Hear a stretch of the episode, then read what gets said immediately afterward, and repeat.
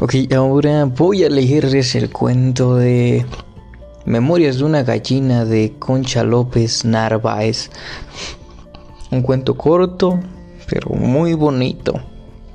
Y dice algo más o menos así. Número uno, mi nacimiento. Antes de nacer yo estaba formándome, muy poquito a poco, metida en un huevo. Muy poquito a poco se hicieron mis patas, mis ojos, mi pico y todo mi cuerpo. Pero de aquel tiempo no recuerdo nada. Mi madre me lo explicó luego.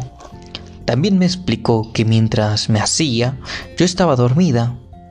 Ella se sentaba encima del huevo, con mucho cuidado para no romperlo. Así me abrigaba. Un día desperté. Tenía calor y estaba encogida, me dolían las patas y quería estirarlas, pero no había sitio. Alcancé la cabeza y me hice un chichote con el cascarón. ¡Qué incómoda estaba! Busqué una salida. No encontré ventanas ni tampoco puertas. Me puse nerviosa. Grité que me abrieran y nadie me oyó. Me moví hacia un lado, me moví hacia el otro, no sabía qué hacer. Pero tuve suerte porque descubrí que tenía pico. Era fuerte y duro. Me podía servir para abrir boquetes.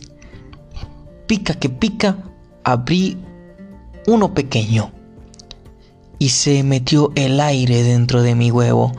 Se me fue el calor y seguí picando mucho más tranquila. Se agrandó el boquete. Saqué la cabeza y vi que unas plumas suaves y negras rozaban mi cara. Eran de mi madre y vi sus dos alas que estaban tapándome. Y vi que a mi lado estaban otros nueve huevos. Estaban cerrados. Debajo de ellos tenían un colchón de pajas. Quería salir pronto y seguí picando. Hice un gran esfuerzo y de pronto ¡crack! Se había roto el huevo y yo había nacido. ¡Qué emoción sentí! Comencé enseguida a andar por el mundo, salté entre los huevos, pisé sobre pajas, revolví las plumas suaves y negras que eran de mi madre. Terminé muy pronto. No me gustó mucho. El mundo era chico y estaba encerrado. Había dos puertas con la llave echada. Eran las dos alas con las que mi madre me tenía tapada. Y otra vez me puse nerviosa, porque me aburría. Y entonces mi madre ahuecó las alas. El mundo se abrió y yo salí afuera. Mi madre era guapa. Me estaba mirando con cara contenta y ojos de cariño. Me acerco a su pecho y a mí me gustaba estar junto a ella, pero soy inquieta por naturaleza y me cansé pronto.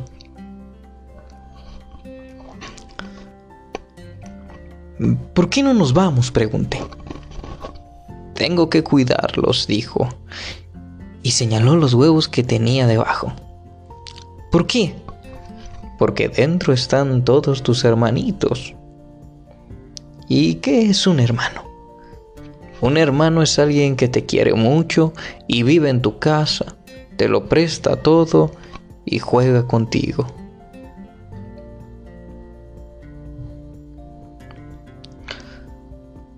Parecía estupendo tener nueve hermanos. ¿Y por qué no nacen? pregunté impaciente. ¿Porque están dormidos? Pues los despertamos. Les voy a ayudar a romper los huevos.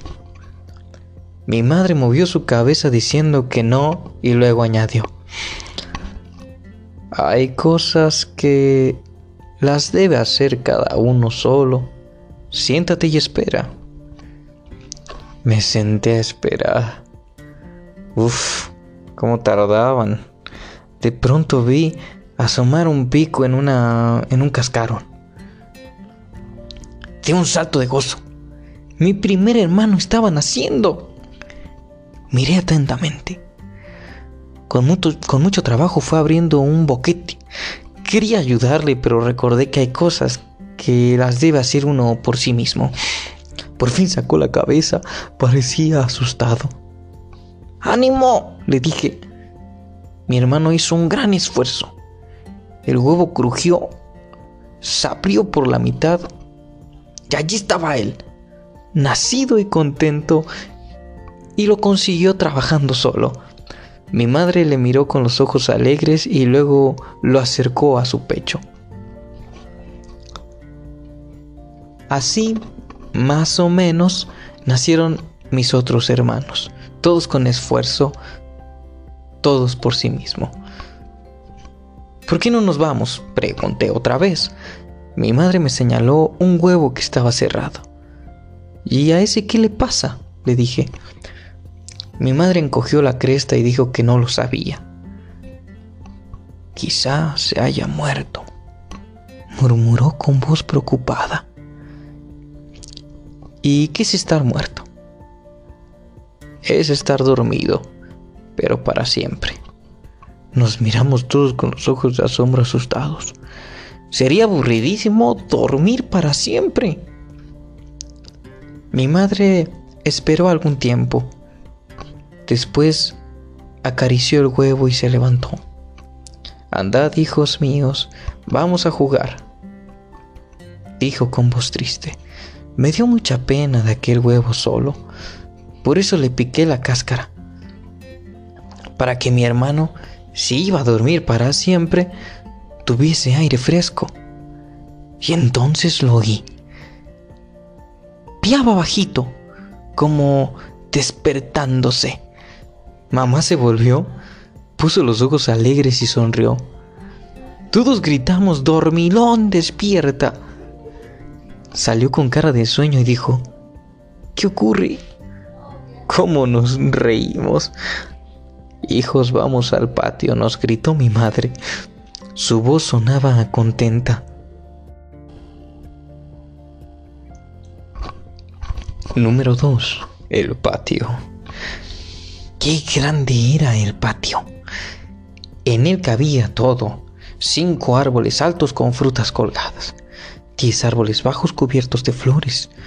Una fuente alegre que siempre cantaba con voces de agua dos bancos sentados encima del suelo, mil piedras chiquititas, un millón molido de polvo de tierra y un millón y pico de hierbas pequeñas vestidas de verde. Además un perro con el rabo largo, un bando de pájaros y dos gatos gemelos y muchos bichitos, siempre con movimiento, lagartijas rápidas, caracoles lentos, mariposas con capas de seda, mariquitas con trajes de color naranja y lunares negros, saltamontes de patas larguísimas y un escarabajo con cara de enfadado que no tenía amigos. Y también un montón de hormigas que andaban en fila sin entenderse. Y un montón de moscas que volaban sueltas y daban la lata. Ya se me olvidaba eh, rodeando el patio había una pared pintada de blanco. Se llamaba valla. Servía para que no entrara nadie a molestarnos. Me gusta el patio. Hijos a jugar, nos dijo mi madre. Nosotros saltamos por estar alegres. Hicimos carreras de no ganar nada, picamos la hierba sin hacerle daño, Levantamos polvo para formar nubes y nos peleamos, pero en un momento hicimos las paces. Cuando el sol se fue, volvimos a casa. Nuestra casa era una cesta grande forrada de paja. Mamá se echó dentro, nos abrió las alas y todos buscamos un sitio debajo. Después nos besó las plumas, dijo, hasta mañana, y cerró los ojos. Así acabó el día. Fue mi primer día. A mí me gustó. Me dormí contenta. La noche pasó muy deprisa. Cuando el sol se asomó otra vez al cielo, mi madre nos peinó las plumas, nos limpió los, picos y dijo, nos vamos al patio. En el patio el perro del rabo muy largo alzaba la pata del lado de, un árbol. ¿Por qué estás con la pata en alto mojando ese árbol? le dije. Es que hago mi pis de cada mañana. Yo también quería hacer pis de agua y regar un árbol. Levanté la pata y no mojé nada. El perro del rabo muy largo me dijo, es que un pollo para mojar un para mojar árboles hay que ser un perro. Es que soy un pollo porque soy pequeño. Cuando sea mayor, yo voy a ser un perro. No puedes. ¿No puedo? No puedes. Pero no estés triste, mira, si tú quieres, te enseño otra cosa. Como si quería, me se agachó un poquito debajo del árbol. ¿Y qué haces ahora? le dije. Pues hago mi caca de cada mañana. Me agaché a su lado. También yo podía. Cuando terminamos me sentí orgullosa. El perro del rabo muy largo sacó polvo en la tierra y tapó su caca. Así queda más limpio, me dijo. Yo también saqué polvo de la tierra y tapé la mía. En ese momento vi una lagartija. Se subía a la valla y corría hacia arriba. Quise hacer lo mismo. Eh, me caí de espaldas y todas las plumas se me despeinaron. Ella me miró y no me hizo burla. Solamente dijo, es que tú eres pollo y yo lagartija. Por eso subo a las paredes. Es que yo soy pollo porque soy pequeño. Cuando sea mayor, seré lagartija. No puedes. ¿No puedo? No puedes. Pero no estés triste, mira, si tú quieres te enseño otra cosa. Me enseñó a sentarme al sol y a poner los ojos en forma de raya. Cuando se hace eso, se ven flotar en el aire luces de colores. Pero entonces vi una mariposa. Se subió a una flor y se quedó quieta. Quise hacer lo mismo y fui de cabeza dentro de un rosal cuajado de espinas. Ella acudió en mi ayuda y no me hizo burla. Es que eres un pollo y yo soy una mariposa. Por eso me subo a las flores. Es que soy un pollo porque soy pequeño. Cuando sea mayor seré mariposa. No puedes. ¿No puedo? No puedes. Pero no estés triste, mira, si tú quieres te enseño otra cosa. Me enseñó a volar. Me encaramé a un banco, agité las alas y me lancé al aire. Volé por poco tiempo, pero llegué al suelo sin hacerme daño. Para celebrarlo, el amigo perro me llevó a caballo. Entonces vi al pájaro. Volaba muy alto yo quería ser pájaro, pero amigo perro me dijo que cuando creciera no podía ser pájaro. Entonces, ¿qué puedo ser yo cuando llegue a grande? Pues gallina, me dijo. Cuando fuera grande, podía ser gallina. Igual que mi madre. ¡Qué suerte tenía! Número 3. Crecer. Pasaron los días y fuimos creciendo. Al principio me gustó crecer. Podía correr más, marcharme más lejos y volar más alto. Pero un día mi madre nos miró con ojos extraños. Hijos, venid todos, que tengo que hablarlos. Nos dijo, ¿qué habríamos hecho? ¿Iría a castigarnos? Pero no era eso. Antes erais pequeños, no teníais tantas tareas ni preocupaciones. Ahora habéis crecido. Cuando un pollo crece tiene que aprender y estar preparado. ¿Para qué tenemos que estar preparados? ¿Para ser gallinas o para ser gallos? Los pollos pequeños son todos iguales, con colitas cortas y plumas suaves pero de mayores se vuelven distintos. y unos son gallinas y otros son gallos. Pusimos cara de sorpresa. Nos parecía raro volvernos distintos al llegar a grandes. Sabíamos que ya era que eh, sabíamos ya que era ser gallina, pero em, no sabíamos que era ser gallo. Hicimos preguntas para comprenderlo. Eh, ¿Cómo son los gallos?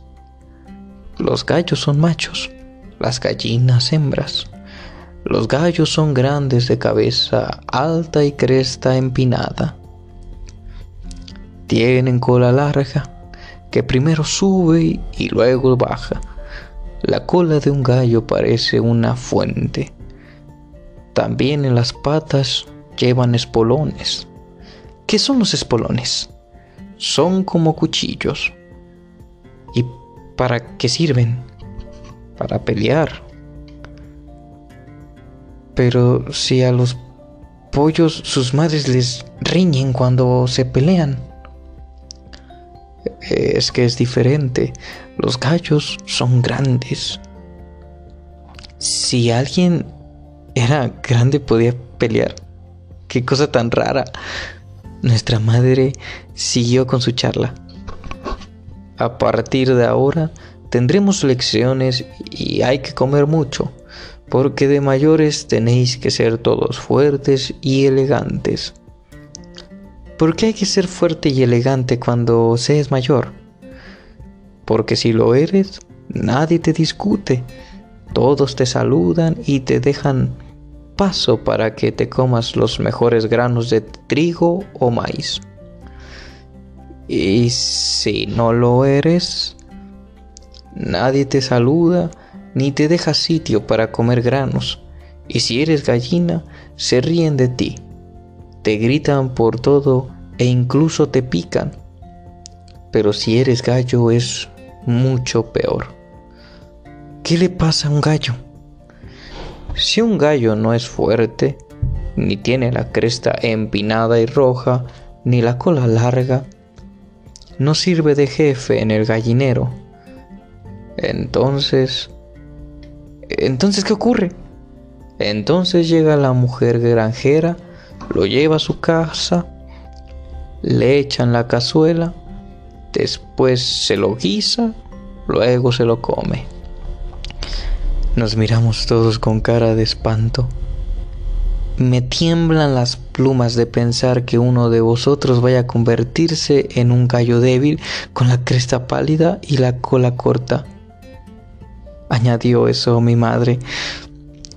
Cuando, cuando terminó, todos los hermanos hicimos la misma pregunta. ¿Soy gallo o gallina? Aún no estoy segura. Lo sabré, lo sabré muy pronto. Lo que importa ahora es que comáis mucho. Y luego me miro a mí sola. Se acabó hoy mismo esa tontería de querer volar. ¿Por qué? pregunté. Porque es perder el tiempo. Entonces las alas para qué sirven? Pues si eres un gallo para levantarlas con mucho ruido, así verán todos la fuerza que tienes, y si eres gallina, para tapar a tus hijos. Me gustan mis alas, no quiero que sirvan solo para eso. Y me siento alegre cada vez que vuelo.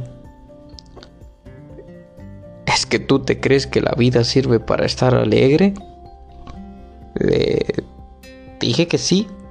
Y ella se enfadó. Yo no sé por qué. Escúchame bien, pollo atolondrado. La vida es muy dura y la gente grande tiene que ser seria, me dijo. A mí me parece que si hay que estar todo el tiempo serio y la vida es dura, no me va a gustar eso de ser grande, le dije. Número 4. Lecciones. Mi madre empezó enseguida a darnos reglas y lecciones para ser fuertes y elegantes. La primera regla es siempre comer Lo más importante es llegar muy rápido al cesto del grano, tragar muy deprisa y empujar al que esté más cerca. A mí no me gusta empujar a nadie ni comer deprisa, le dije. Es que si no empujas, te empujan a ti. Entonces espero a que acaben todos y como tranquila. Vaya una bobada. Si esperas a que acaben todos, no pruebas un grano. Pero calla ya, que siguen las reglas. La regla segunda es andar derechos, con cabeza alta y alas ahuecadas, porque así anda siempre la gente importante. La tercera regla es llevar las plumas limpias y brillantes y la cresta empinada y roja. Porque si las tienen la porque así la tiene la gente elegante. Y la cuarta regla nunca hay que olvidarla. Es estar atentos y mirar siempre a todas partes con los ojos fijos. Porque así, si alguien os quiere picar, le picaréis antes. ¿Habéis comprendido? Yo había comprendido y no me gustaba. Si debía empujar, comer muy deprisa, andar siempre tiesa y además mirar con los ojos fijos, no quería ser grande. Los días que siguieron fueron muy cansados. Tuvimos más reglas y dimos lecciones a todas las horas. Lecciones de caminar bien.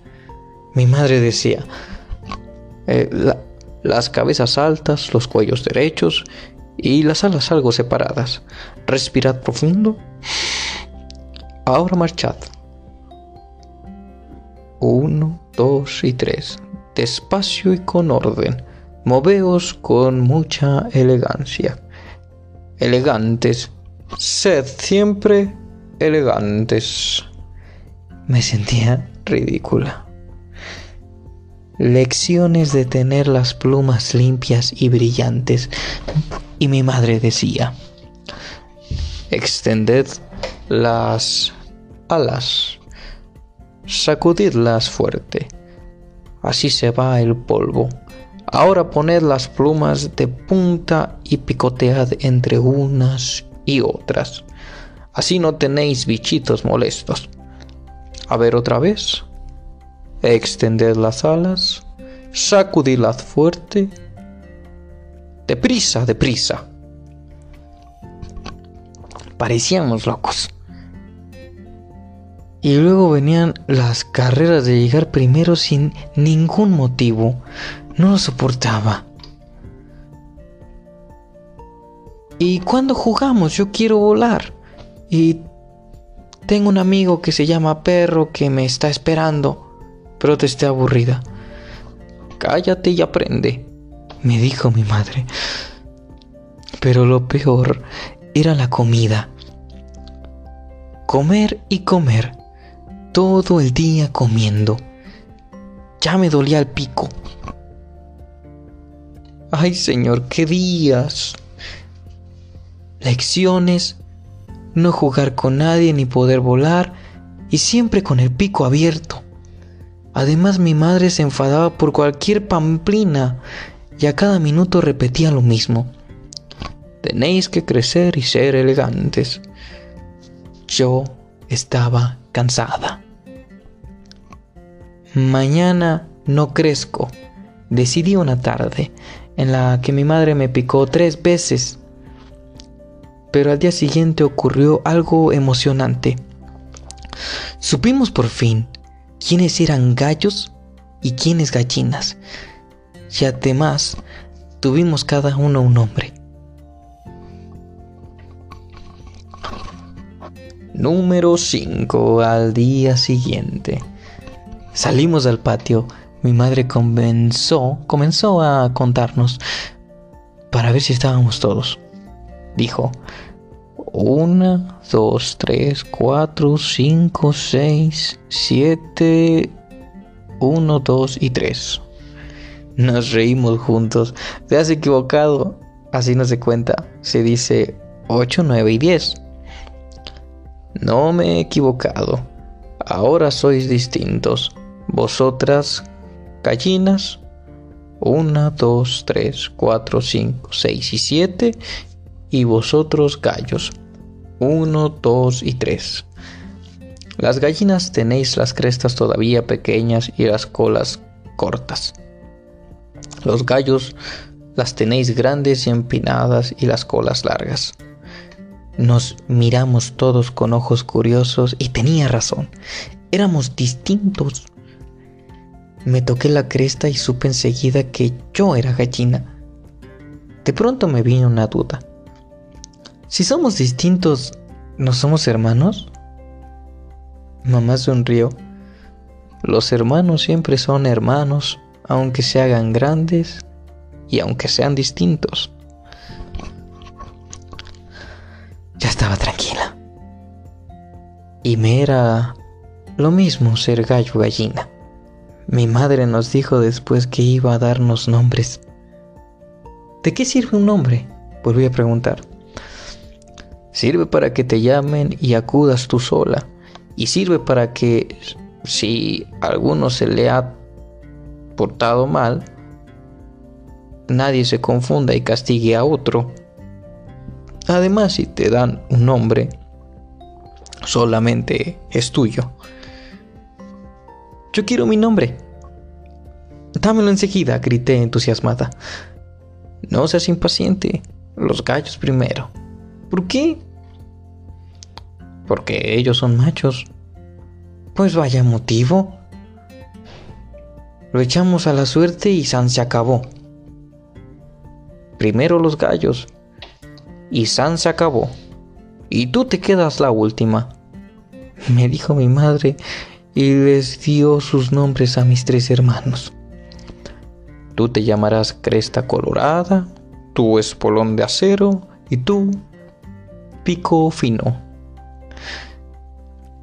Después se los dio a mis seis hermanas tu cacaranda, tu cocoroco, tu claca, tu clacó, tu clacla y tu cloclo. Yo estaba nerviosa. Eran nombres bobos. ¿Cuál me daría a mí? Al fin me miró. ¿Y tú? Pica pon. ¿Por qué picapón? Tu nombre es perfecto y quiere decir picar y poner. Eso es lo que hacen las buenas gallinas. Yo no quiero solo picar y poner. Voy a hacer más cosas. No me gusta ese nombre. Entonces no te doy ninguno. Búscatelo sola. Y si no lo encuentras, serás desnombrada no estaba dispuesta a ser desnombrada. Pensé lo mejor que supe y encontré mi nombre. ¡Ea! Ya lo tengo. Yo soy Carolina, grité. Qué cara de asombro pusieron todos mis hermanos. No es un nombre propio para una gallina, exclamó mi madre y arrugó la cresta. Pero a mí me gusta. ¿Y por qué te gusta? Ah, pues no lo sé. Las cosas que me gustan más son solo por golpes de gusto. Otra vez mi madre arrugó la cresta y busqué razones para convencerla. A, mí me parece que si alguien tiene que llevar siempre el nombre puesto, le debe gustar. Ella dudó unos momentos y luego me dijo, quédate ese nombre, eres tan tosuda que si no te dejo me volverás loca. Pensé que no era tan malo ser una tosuda, así por lo menos no me daban nombres de gallina boba. Como estaba alegre, levanté las alas y grité, ¡Victoria! Acudieron todos los del patio a ver qué pasaba. Me subí en un banco para estar más alta y di la noticia. Amigos, hoy es un gran día. Soy una gallina y ya tengo nombre. Si queréis llamarme, gritad. Carolina. Después mis hermanos dijeron también cómo se llamaban. Cuando terminaron, todos los del patio nos dieron felicitaciones y enseguida comenzó la fiesta de celebrar nombres. Duró todo el día. Charlamos, reímos, jugamos al corro, con mucho cuidado para no pisar a ninguna hormiga, pero sobre todo cantamos canciones con voces distintas. Era para oírlo. Trinaban los pájaros, los gatos maullaban, zumbaban las moscas. Nosotros, gallos y gallinas, cacareábamos. Y algunos bichitos que no tenían voces cantaban por dentro. Por ejemplo, todas las hormigas y las mariposas y las mariquitas y los caracoles. El amigo perro dirigía el coro meneando el rabo. Lo crean o no, resultó precioso. Número 6. Pobre Pico Fino. Un día mi madre miró a Pico Fino con sus ojos serios y dijo, Pico Fino, hijo, debes comer más, no has crecido mucho. Ya sabes qué ocurre si un gallo no es fuerte. Mi hermano tembló. Los demás pusimos cara de estar asustados y mi madre dijo, debes comer mucho. Y desde ese día él comió y comió. Siempre le dejábamos los, los granos mejores, los tiernos, los dulces y los más jugosos, pero no crecía. Todas las mañanas mi madre tocaba su cuerpo y, y se daba cuenta que nunca engordaba. Miraba su cresta y no era más roja. Medía las plumas que tenía en la cola y no eran más largas. Pobre pico fino. Había que pensar en algún remedio. ¿Y, y si le ponemos mil plumas de pájaros tapándole el cuerpo? Les estarán pequeñas y si sopla el viento se le soltarán. Y si le pintamos la cresta de rojo, seguirá delgado y con cola corta. Además, si llueve se desteñiría. Lo tengo, grité. Si soplamos todos dentro de su pico, se pondrá muy corto y no encogerá. Aunque llueva, aunque llueva mucho o aunque sople viento. Soplamos, soplamos, se llenó su buche, pero no engordó. Estaba muy raro. Con el cuerpo chico, con el buche grande, con la cola corta y la cresta pálida. Mi madre susurró, no sirve.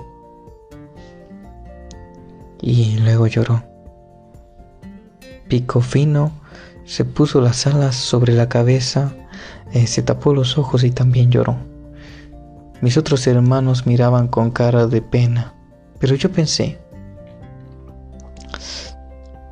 piensa que te piensa. Una idea venía y otra se marchaba. Me dolía la crista y tantas ideas como la apretaban. De pronto grité, ya está. Esta idea sí sirve.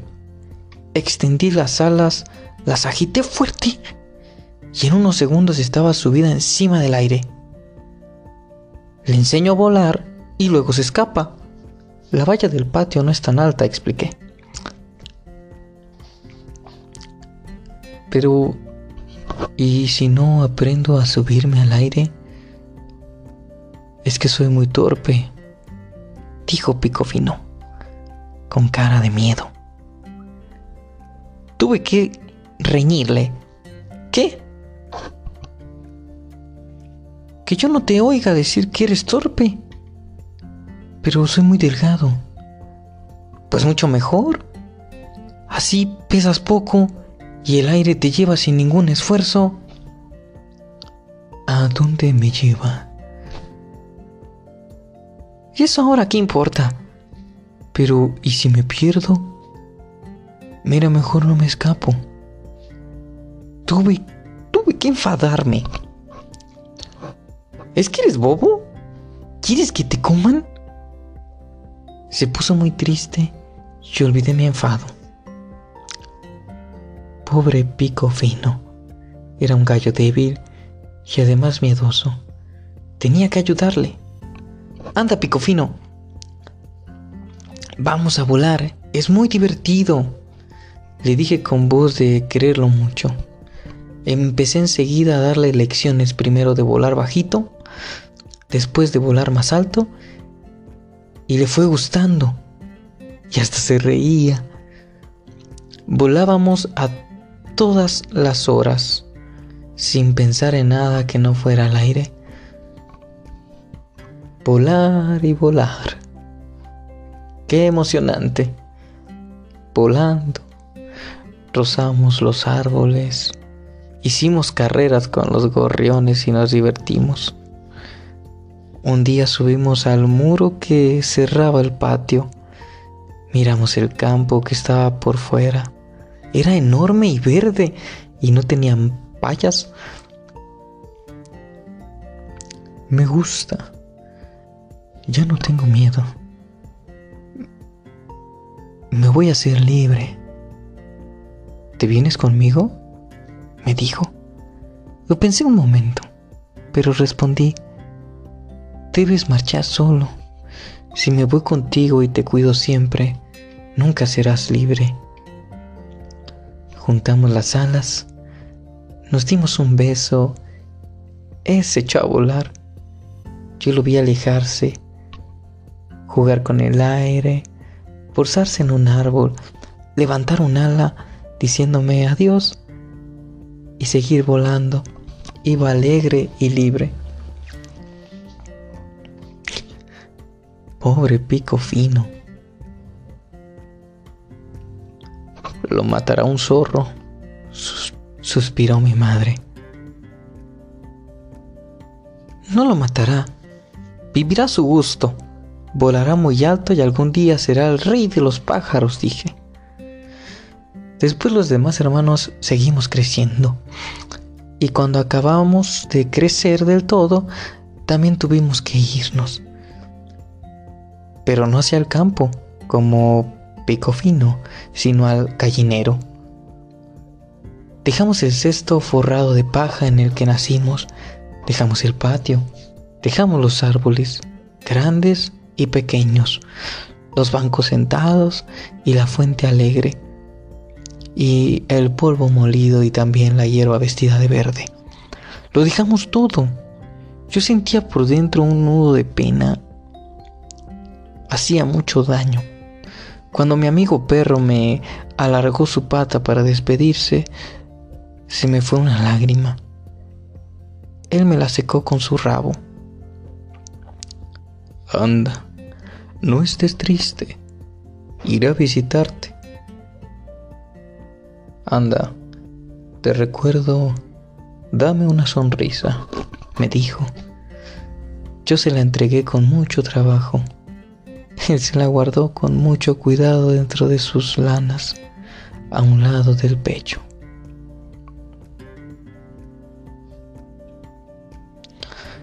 Número 7. En el gallinero. Nuestro gallinero era como un patio pero sucio y feo, sin flores ni hierbas chiquitas vestidas de verde. La valla que lo rodeaba no era una pared pintada de blanco, era una alambrada con mil agujeros. Aquel gallinero parecía una cárcel. Yo no quería entrar. La mujer granjera me empujó hacia adentro y yo le grité mi peor insulto. En el gallinero estaba furiosa, también asustada. Arrugué la cresta y agaché la cola. Mis alas rozaban el suelo y cerré los ojos. En una palabra, era una gallina que había perdido los ánimos. Y de pronto, algo me rozó las plumas. Fue como una caricia caliente y suave. Miré hacia lo alto. Allí estaba el sol, redondo y grande, con melena suelta y cara amarilla y, se sonreía. Entorné los ojos y los puse así, en forma de raya, y se llenó de aire de luces pequeñas de todos los colores. Pensé, Carolina, si el sol está aquí, no será mal sitio. Empiné la cresta, levanté las alas, me peiné las plumas y busqué los ánimos que tenía perdidos. Y también busqué más cosas alegres. Vi un árbol que tenía las ramas abiertas y largas y las hojas verdes y brillantes. ¡Qué bonito era! Antes yo no había vi antes yo no lo había visto. ¿Cómo podía ser? Si estaba allí mismo. Ay, Señor, qué cosa se pierde la gente cuando está sin ánimos. Como quería ver las hojas de cerca, agité las alas y ¡zas! En unos segundos Carolina estaba en las ramas. Entonces armó el alboroto. Gallinas corriendo, con ojos de espanto. A las temblorosas y picos abiertos gritaban, ¿Qué ocurre? Eso decía yo. ¿Qué les ocurría? De pronto se callaron todas. Las miré asombradas. Ellas también miraban. ¿Qué miraban? Al fin habló una gallina con el pico largo y ojos enfadados. Volar es cosa de pájaros. ¿Qué haces ahí subida? Eh, los vuelos de toda gallina fina y educada son bajos y cortos. Dijo otra muy cursi que tenía una voz de estar resfriada. Y una de cuello pelado y cara de enferma e incurable añadió. Qué susto que me has dado. Por dentro oigo el taca taca de mi corazón. Me parece que me va a estallar. Por si le estallaba, me subí a una rama que estaba más alta. La, la miré sin poder creerlo. Vaya un guirigay que había formado por una bobada. Entonces llegaron los gallos gritaban, Bájate gallina, se habían creído? Si, si queréis que baje, decidí. Decid. Eh, por favor, baja, Carolina. ¿Qué caras pusieron? Sus plumas, que eran todas negras, se volvieron rojas por estar rabiosos. Los dos daban saltos de pelota loca. Creían alcanzarme no, se... No sé si al final lo habrían conseguido porque se marcharon con las mismas prisas con que habían venido. El motivo era un nuevo alboroto. Otra vez gallos y gallinas corrían como galgos. Ahora, ¿qué pasa? Pasaba que llegó la mujer granjera con un cesto grande lleno de comida. Subida en el árbol, yo vi muchas cosas que no me gustaron. Vi que las gallinas fuertes y orgullosas ocupaban los mejores puestos. Vi a mis ocho, a, mi ocho, a mis ocho hermanos empujar a los que había cerca.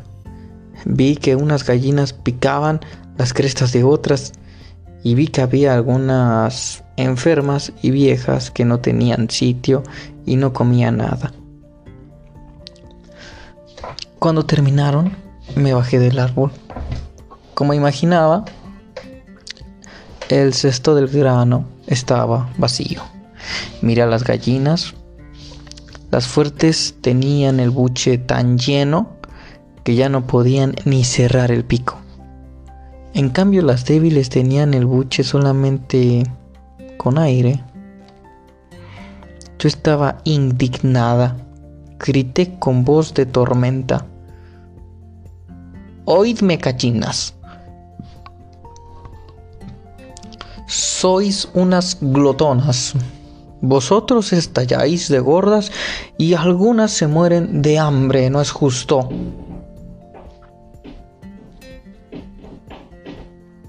Me picaron todas las que habían comido.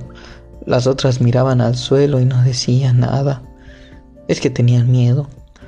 Yo volé hacia el árbol. Llevaba las plumas partidas y la cresta hinchada. Carolina, esto no se queda así. Hay que hacer justicia, pensé. Se me ocurrió un plan. Al oscurecer, bajé de las ramas sin hacer ruido. Llamé a las gallinas débiles o viejas y se lo conté con mucho secreto. Estad preparadas, mañana lo hacemos, les dije. Al día siguiente llegó la mujer granjera a llevar comida. Extendí las alas y volé muy alto. Granzando con voz de cuervo furioso, todas las gallinas fuertes y orgullosas miraban con ojos de miedo asombrado y mientras las débiles se comían el grano. Después volé bajo, rozando las plumas de gallinas fuertes y asustadas y luego caí igual que una flecha en medio de ellas, gritando, ¡Justicia! Escaparon todas pidiendo socorro. Repetí mi plan varios días seguidos. Ellas siempre se asustaban. Después me querían picar, pero yo me subí al árbol. Nunca me alcanzaron. Al fin hubo acuerdo. Grano para todos y no picar crestas ni picar a nadie. Hicimos justicia, aunque por la fuerza. Número 8. Una casa blanca. En el gallinero se alzaba una casa pintada de blanco. Por la noche era el dormitorio. De día era el ponedero. Se llamaba así porque había nidales en los que sentarse para poner huevos. Las gallinas jóvenes que aún no tenían puesto su primer huevo no podían entrar a aquella casa cuando era de día. Yo no lo había puesto pero soy curiosa por naturaleza, y un día empujé la puerta y asomé la cresta. Vi varias gallinas grandes y orgullosas que estaban sentadas. Tenía cara de... tenían eh, ellos cara de aburridas. Quise saludarlas para entenderlas, pero se enfadaron. Nos distraes, estúpida, gritaron en cuanto abrí el pico. Mi madre me dijo, Carolina, esas son gallinas fuertes e importantes que ponen sus huevos siete días seguidos. No hay que molestarlas. Están trabajando. ¿Y cuándo descansan? No descansan nunca. Entonces, ¿qué hacen? Comer, preparar los huevos dentro de la tripa y luego ponerlos. Y cuando se echan, bueno, y cuando se echan a tomar el sol. Y cuando se fijan que en el aire hay puntos de muchos colores o miran las hojas verdes y brillantes que adornan el árbol. Nunca, respondió mi madre y sonó terrible. Todas las gallinas Digo, ¿todas las gallinas tienen que pasarse la semana entera preparando huevos? Pregunté asustada. Solo las mejores. Algunas ponéis seis días seguidos y descansan uno. Otras ponen cinco y las que son vagas o las que son torpes ponen cuatro huevos en una semana. ¿Y esas se divierten? De ninguna forma. Se pasan el tiempo tristes y envidiosas. ¿Qué vida tan mala? La del gallinero. Ninguno está alegre, pensé. Mi madre añadió, mira Carolina, eres fuerte y lista. Tú podrás poner siete huevos grandes en una semana, uno cada día. Serás importante y hasta que... Y hasta puede ser que llegues a lo que ha llegado solo una gallina, a poner dos huevos al día. ¿Oyes, Carolina? Dos huevos diarios. Yo estaría orgullosa si tú los pusieras. Me tembló la cresta. Señor, qué trabajo. Iba a protestar. Eh, no me dio tiempo. Mi madre me cogió del ala y abrió una rendija en el pondedero. Mira, mírala. Esa es la gallina que pone dos huevos al día. Susurró en mi oído. La miré y la vi. Tenía cresta de orgullosa y ojos de importante. Y también tenía el pico entreabierto como si se ahogara y el cuerpo encogido de hacer tanto esfuerzo.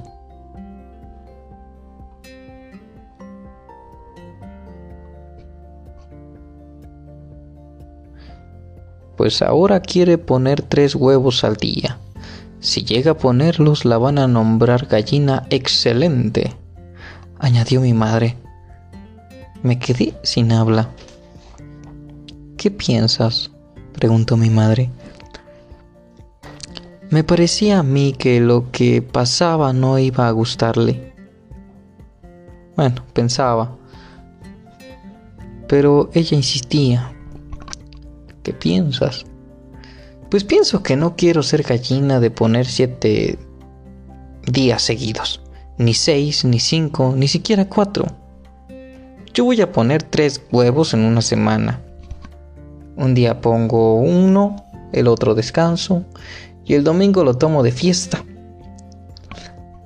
Carolina, ¿estás bromeando?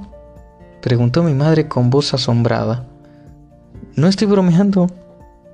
Carolina, hija, la mujer granjera nos deja la casa y nos da comida. Nosotras pagamos haciéndole huevos. A mí me parece que haciendo tres huevos lo pagamos todo. Y aún nos sobra un poco. Carolina, hija, no es solo por eso, es nuestra familia. Hemos puesto siempre un huevo diario. Si tú no lo pones, todas mis amigas tendrán cotilleos cuando yo no esté y no pueda oírlas. Pues si no las oyes, no te importará. Carolina, me sacas de quicio, me gritó furiosa. Después se calmó y juntó las alas como suplicando. Carolina, piensa lo mejor. Serás mi vergüenza pasa a deshonrarnos. Lo he pensado ya. Yo quiero volar y ver las cosas bonitas que hay en el mundo. Y quiero cantar, charlar, divertirme y tener amigos. Así es imposible. No me queda tiempo para poner tanto. A mi madre le temblaba el pico, las alas y todas las plumas. Me dio pena verla disgustada. Mamá, no estés triste. Los huevos que ponga los haré con mucho cuidado. Me saldrán perfectos. Te van a gustar, le dije. Ella me volvió la espalda sin decirme nada. Entonces oímos los gritos. Lo ha puesto, lo ha puesto, lo ha puesto. Gallina, excelente. Que salga. Y salió. Con aires de reina y ojos de sueño, la gallina que puso por fin tres huevos diarios. Lo, lo conseguí, dijo y cayó redonda. Estaba dormida, pero para siempre. Las otras gallinas gritaron. ¡Oh, qué gran desgracia! ¡Qué triste accidente! Y después bajaron las crestas en señal de luto. Pero entonces llegó la granjera a llevar el grano y corrieron todas a buscar buen sitio, en el comedero, obviamente.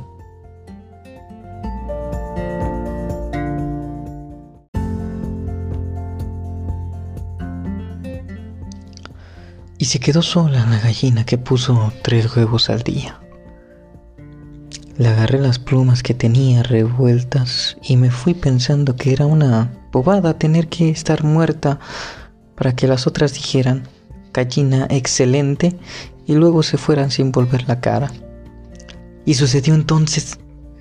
Me dolía la tripa, algo me apretaba y me sentía extraña. Lo supe enseguida. Era el primer huevo. Lo puse despacio con mucho cuidado. Me salió perfecto. Número 9. El Marqués. En el gallinero habían cuatro gallos, dos que ya eran grandes y mis dos hermanos. Los grandes estaban siempre organizados. Vigilaban por si había peligros le decían paz a cada gallina que se peleaba.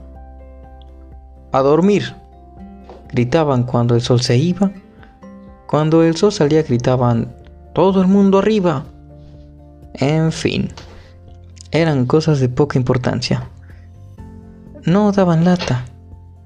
Y así se sentían felices. Pero un día llegó al gallinero un gallo distinto. Tenía las plumas del cuerpo rojas y brillantes las del cuello suaves y doradas, y las de la cola igual que la seda, de muchos colores. Marchaba orgulloso sin mirar a nadie. Llevaba la cresta tiesa y empinada como una corona. Parecía un marqués. Al verlo, todas las gallinas pusieron los ojos en blanco y exclamaron, ¡Oh, Después le siguieron como hipnotizadas. Él dijo de pronto, Ahora me apetece un grano de trigo. Me muero de hambre. Todas las gallinas corrieron a buscarle un trigo. Él dijo después, Hoy, lo que de verdad me apetece ahora es ese trocito de maíz dorado que brilla en el barro. Ay, pero yo no puedo mancharme las patas. Soy muy aseado. Todas las gallinas mancharon sus patas y se pelearon por poder llevárselo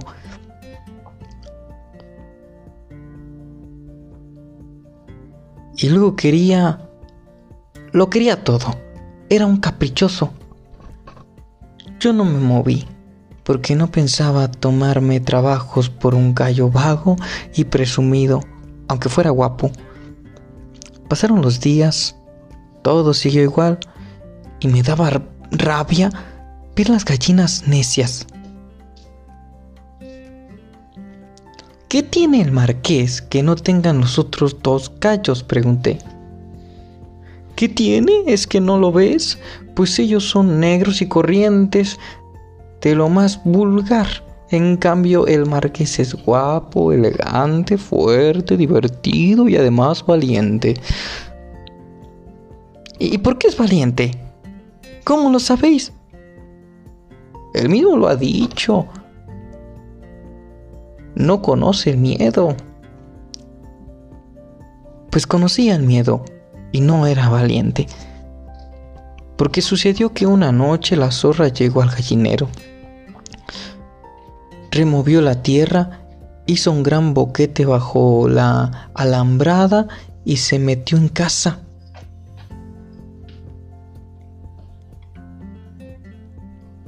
Alerta, gallinas, alerta, tenemos peligro, gritó, un gallo negro.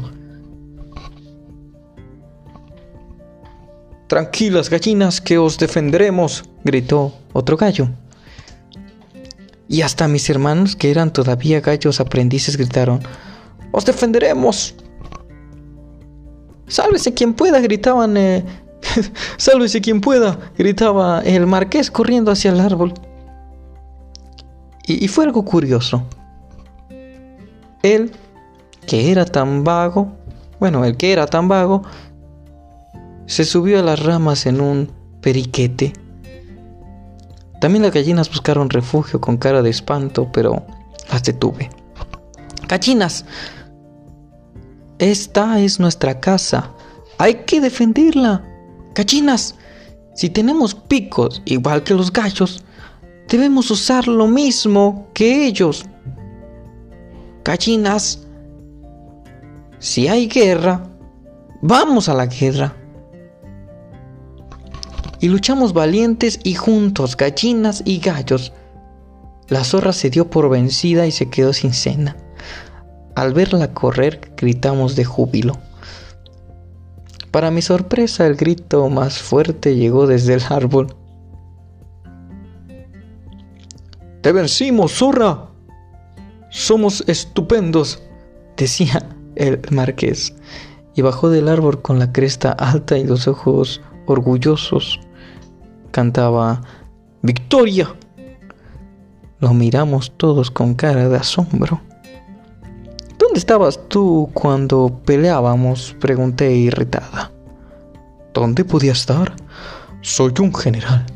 Dirigía la lucha subido en el árbol es el mejor sitio para dar las órdenes. Con mis voces altas gané la batalla y asusté a la zorra. Todas las gallinas pusieron los ojos en blanco y exclamaron, oh". Después aplaudieron. Es cierto, él nos dirigió y asustó a la zorra. Ganó la batalla. ¡Viva nuestro general! No pude aguantar tanta estupidez y grité furiosa. ¡Cachinas! ¿Sois necias? Callo, tú eres holgazán, vanidoso y demás, y además cobarde. Todas las gallinas me miraban con ojos de fuego. Si no escapo pronto, me hubieran asado. Pero para algo sirven mis dos alas en medio. Segundo, estaba en el árbol Si bajas de ahí ya puedes decirle adiós a tus plumas. Te las quitaremos sin dejarte una. Gritaron furiosas. Como les tenía cariño a todas mis plumas, me quedé en lo más alto. Número 10. Mentiras. El marqués, además de ser cobarde, vago y vanidoso, era un embustero. Escuché todas sus mentiras porque las decía debajo del árbol, sentado a la sombra. Olvidaba que yo estaba arriba. La primera vez llegó con una gallina que andaba muy tiesa, porque se creía guapa y elegante. Te quiero a ti sola. Eres la gallina más guapa del mundo, le dijo. ¿De verdad me quieres? Mira, te lo juro. Está decidido. Me caso contigo. Tú serás maraquesa. Si miento, que pierda mis plumas. Pero no lo digas, porque es un secreto. Al día siguiente escuché asombrada lo que le decía a otra gallina que presumía mucho porque se creía que era inteligente. Te quiero. Tú eres la gallina más lista del mundo. ¿De verdad me quieres? Mira, te lo juro. Está decidido. Me caso contigo. Tú serás marquesa. Si miento, que pierda mis plumas. Pero no lo digas, porque es un secreto. Y al día siguiente del siguiente día le dijo cosas parecidas a una gallina que no era ni guapa ni lista, pero sí muy fina. Así cada día se acercaba al árbol con una distinta y volvía a decir las mismas mentiras. Ellas las muy simples, todas le creían y todos, bueno, todas guardaban el mismo secreto y todas soñaban con el mismo sueño. Serían marquesas. Pero las mentiras suelen descubrirse en día que menos se piensa. Y el día que el marqués menos lo pensaba fue uno de mayo azul, tranquilo y alegre. Sucedió que una gallina muy joven y muy charlatana se acercó a su amiga. Mira, si sabes callar, te digo un secreto. ¿Por quién me has tomado? Nunca te cotilleo. Entonces escucha. Voy a ser marquesa su amiga la miró con ojos inquietos. ¿Qué, quieres decir? Pues quiero decir que el marqués y yo vamos a casarnos. Él me lo ha jurado. Y su amiga gritó enfurecida y picó su cresta. Miéntese, mustera. Me lo juró a mí. Pero si me ha dicho que ya soy su novia, protestó la gallina joven. Su novia soy yo. Que pierda mis plumas si miento, me dijo.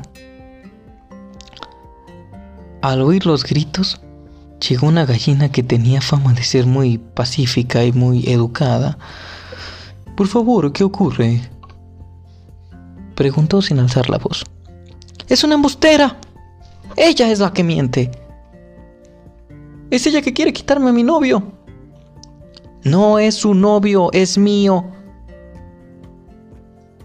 Señor, qué braullo, hábleme despacio, que no entiendo nada. Me dijo el marqués que me quería siempre y sería marquesa. Me lo dijo a mí. La gallina mansa gritó de repente con voz de loca furiosa. Mentira.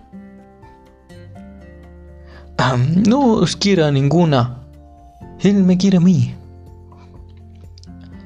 Y gritó tan alto que llegaron las otras gallinas y cuando entendieron lo que sucedía, gritaron también, ¡Mentira!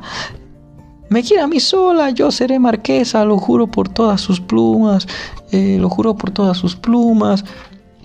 Pedí la paciencia al verlas tan bobas. Gallinas, dejar de ser necias. Pensad y comprenderáis que os engañó a todas. Grité desde el árbol. Pensaron. Después comprendieron que el guapo marqués era un gallo vago, presumido y muy embustero.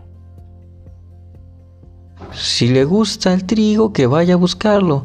Si quiere maíz, que manche sus patas y si se le antoja una hoja de col o lechuga fresca, que vaya por ellas. Estas y más cosas decían las gallinas antes de marchar con picos abiertos y caras furiosas. ¿Dónde estás, marqués? gritaban a coro. El, el marqués al verlas corrió con cara de espanto, pero lo alcanzaron una de sus novias le arrancó varias de sus plumas rojas y brillantes que cubrían su cuerpo. Otras le picaron en el cuello y otra en la larga cola de plumas sedosas y mientras gritaban, plumas a volar, plumitas al aire, plumas, plumas, plumas, plumas. ¿Quién quiere una pluma de nuestro marqués?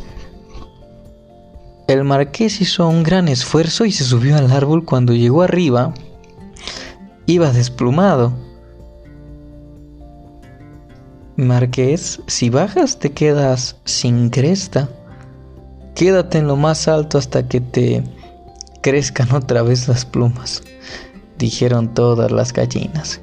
Y luego añadieron, Paja Carolina, tú tenías razón, es un gallo bobo presumido, holgazán, cobarde y muy embustero. Número 11. El castigo del marqués. Lo que son las cosas. Me dio pena ver al marqués subido en el árbol con la cresta baja y el cuerpo pelado. Estaba muerto de vergüenza.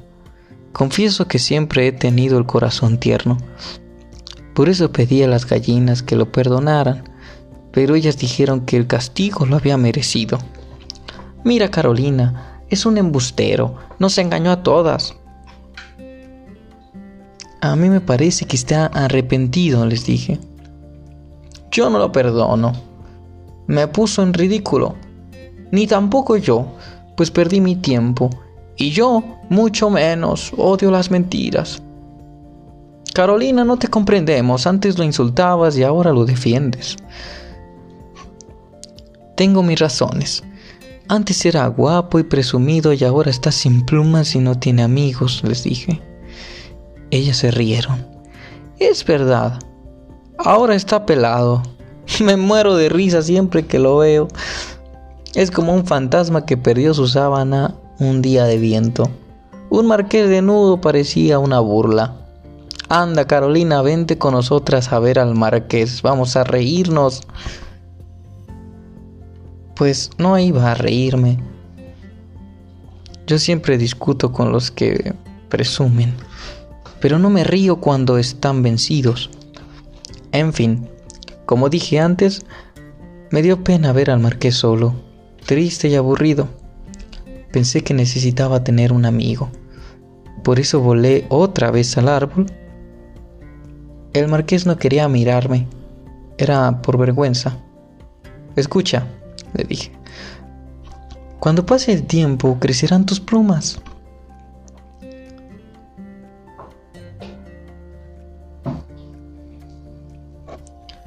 El tiempo es muy largo.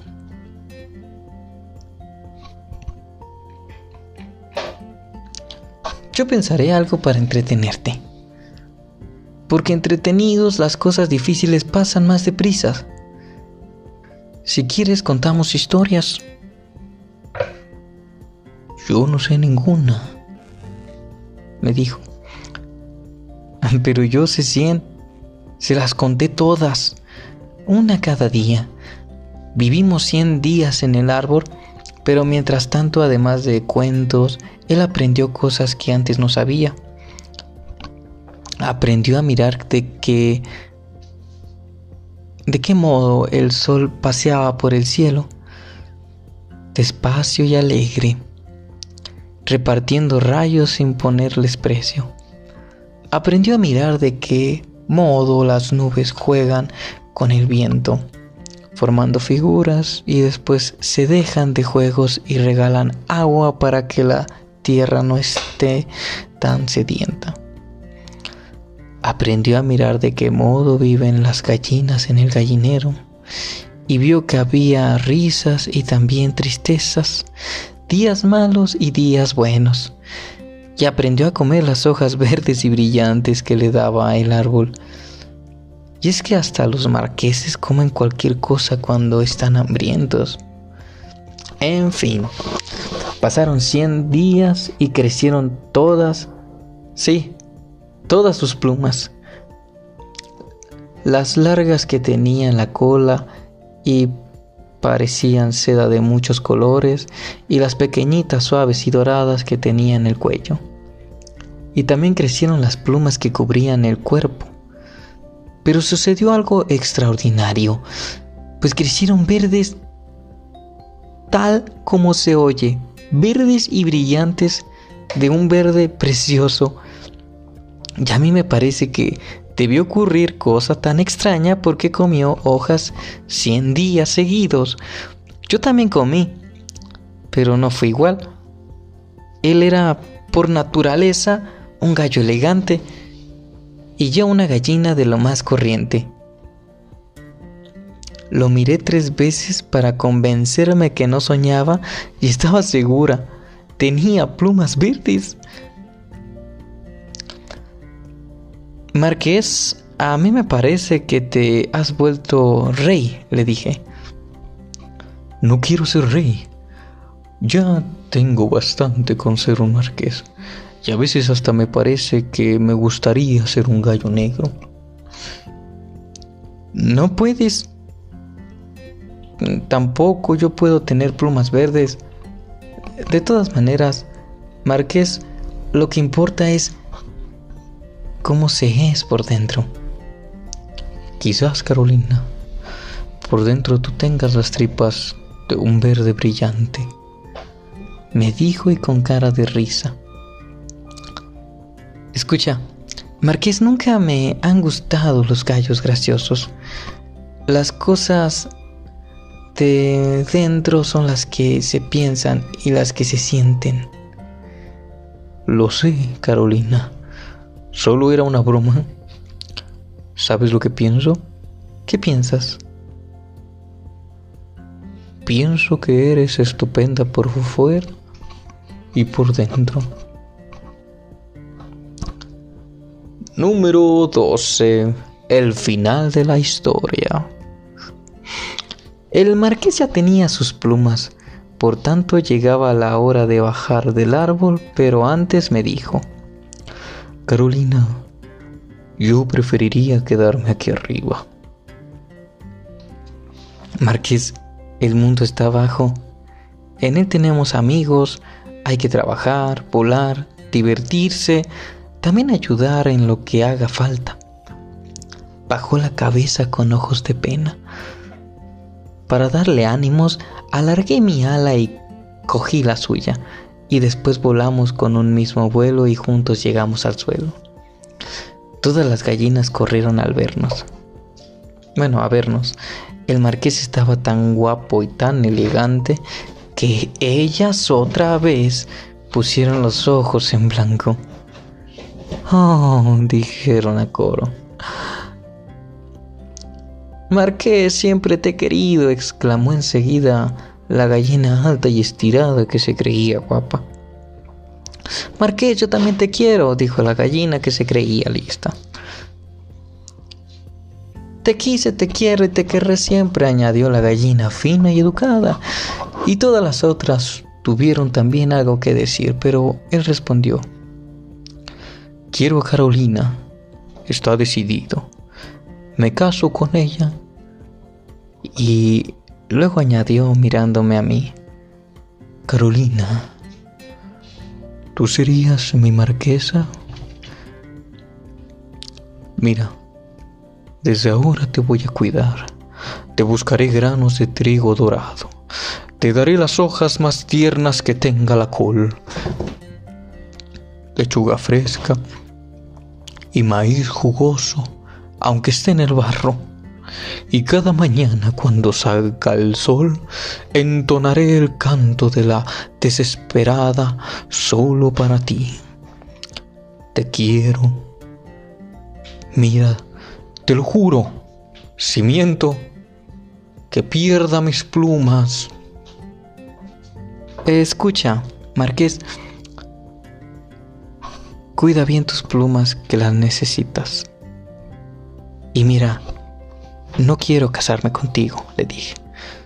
Él se asombró un poco. Es que todavía era algo vanidoso. Entonces, ¿qué quieres? me dijo. Quiero ser tu amiga. Y atiende, yo puedo cuidarme y buscar maíz y granos de trigo y lechuga fresca y cada mañana. Cuando salga el sol, ¿sabes lo que quiero?